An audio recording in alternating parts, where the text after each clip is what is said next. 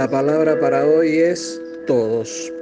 Podríamos definir la palabra todos como una expresión utilizada en el idioma español para denotar que se puede tomar entero una cosa o un elemento sin excluir absolutamente nada.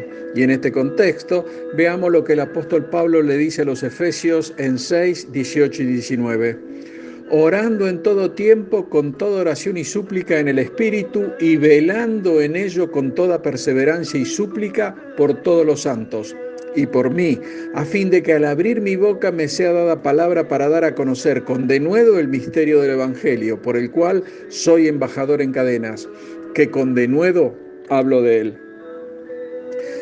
En este pasaje de las Escrituras tenemos una de las primeras peticiones de oración misionera en la historia. Aquí Pablo, habiendo escrito en cuanto a la armadura del creyente y la urgencia de la oración, les pidió a los efesios que oren que Dios le dé la capacidad de proclamar con intrepidez el Evangelio en toda oportunidad. Y podríamos notar aquí los todos en este pasaje. Debemos orar siempre en todo tiempo. Debemos elevar toda oración y súplica en el Espíritu. Debemos orar con toda perseverancia y súplica y también debemos orar por todos los santos. Nosotros sabemos que Pablo era un hombre de oración y que la misma era el secreto de su vida, de su impresionante influencia sobre los demás, de su sufrimiento y perseverancia, de su ardiente pasión por las almas. Él trabajó para instruirnos en el santo arte de la oración, ¿sí? Pablo habló de la armadura con que hemos de vestirnos y sigue directamente sin parar diciendo orando en todo tiempo. Si comparamos esto con la tarea de un soldado, veremos que es muy importante tener puesta la armadura correcta y estar equipados con una espada, pero igualmente importante es que el soldado esté en constante comunicación con su comandante supremo. El cristiano, mientras está en el campo de batalla, está en contacto directo con el trono de Dios y la línea de oración y comunicación con Jesús no deben romperse nunca. La oración es la gran esencia y ciertamente no es opcional, sino más bien es fundamental. Aquí Pablo no solo nos exhorta a orar, sino a orar en todo tiempo. ¿eh? Primera de Tesalonicenses 5:17 dice, orad sin cesar.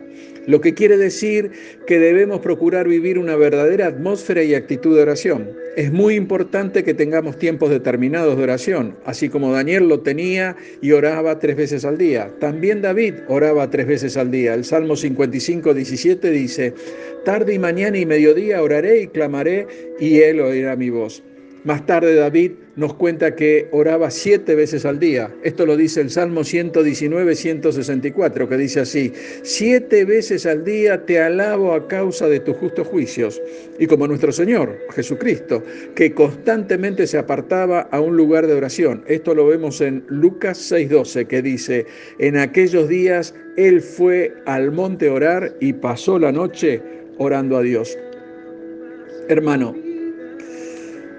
nosotros debemos elevar nuestros ruegos al Señor en todo tiempo y en toda circunstancia, y las mismas pueden llegar a ser en momentos difíciles, o cuando necesitamos dirección, o cuando somos tentados, cuando somos perseguidos, cuando llega alguna enfermedad, cuando estamos en cualquier clase de necesidad. Y aquí Pablo nos insta a que debemos orar con toda oración y súplica lo que nos sugiere que la oración puede consistir en adoración, alabanza, acción de gracias, petición, ruego, intersección, y que la misma puede ser una oración individual o grupal o de agradecimiento, y que también debemos ser perseverantes, es decir, siempre debemos seguir orando y manteniéndonos alerta. Lucas 18.1 dice, también les refirió Jesús una parábola sobre la necesidad de orar siempre y no desmayar. Y esto nos indica que hay ciertos peligros al orar. Veamos estos peligros que pueden ser distracción, a menudo otras cosas interfieren e impiden que oramos. Puede ser reticencia, puede ser que por cansancio o por preocupación con cosas del mundo, desánimo, quizás hemos orado una o dos veces y no hemos vuelto impacientes porque no tuvimos respuesta puede ser desesperación. ¿eh? A veces la situación parece tan imposible hasta para Dios que en vez de confiar en Él nos vemos sobrepasados por un sentimiento de frustración e incluso de la inutilidad de la oración. Puede ser por derrota, sí, sí, aplastante derrota y debemos tener cuidado con esto. Veamos lo que nos dice jueces 16:20. Y le dijo, Sansón, los filisteos vienen sobre ti. Y luego de esto despertó él del sueño y dijo, esta vez saldré como las otras y me escaparé. Pero él no sabía que Jehová ya se había apartado de él. Hermano, nosotros sabemos que para ser efectivos en la oración debemos hacerlo en el Espíritu. En Romanos 8, 26 y 27 dice, y de igual manera el Espíritu nos ayuda en nuestra debilidad, pues ¿qué hemos de pedir como conviene? No lo sabemos, pero el Espíritu mismo intercede por nosotros con gemidos indecibles. Mas el que escudriña el corazón sabe cuál es la intención del Espíritu, porque conforme a la voluntad de Dios, intercede por los santos. Y si hacemos esto, tendremos la certeza que el enemigo de nuestras almas comenzará a tiritar, ya que sabemos que Satanás tiembla cuando ve a un cristiano de rodillas. Hermano, nosotros todos, todos somos como el hijo pródigo que está perdido en este mundo. Y nuestro Padre ha diseñado un plan para recuperar a su pródigo. Y Él quiere usarnos a todos nosotros en este proceso y nuestra mejor forma de hacerlo es la oración, ya que esta es la mejor comunicación entre Dios y nosotros, sus aliados, que somos sus embajadores en el territorio del enemigo, un territorio que nos es adverso y está en estado permanente de beligerancia.